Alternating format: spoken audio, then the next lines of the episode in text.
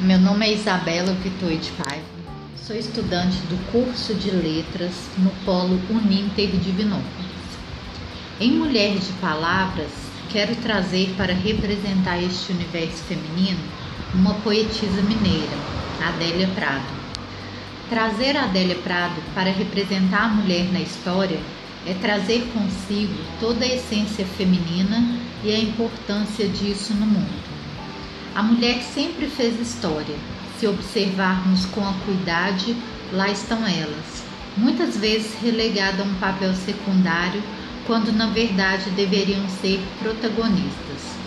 A partir de muita luta e conquista, hoje podemos ter a presença constante de mulheres em muitas áreas da sociedade. Ainda existem inúmeros desafios a serem enfrentados, mas graças a mulheres como Adélia Prado, que hoje notamos uma sociedade mais igualitária. Adélia Prado nasceu em 13 de dezembro de 1935 em Divinópolis, Minas Gerais. Estudou filosofia e lecionou.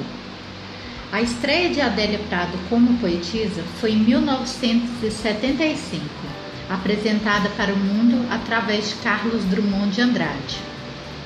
Adélia retrata em seus poemas o cotidiano e um olhar feminino.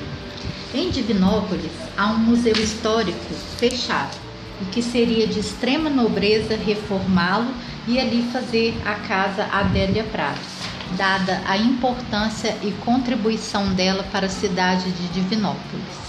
Finalmente, quero agradecer a oportunidade de poder falar um pouco dessa grande poetisa.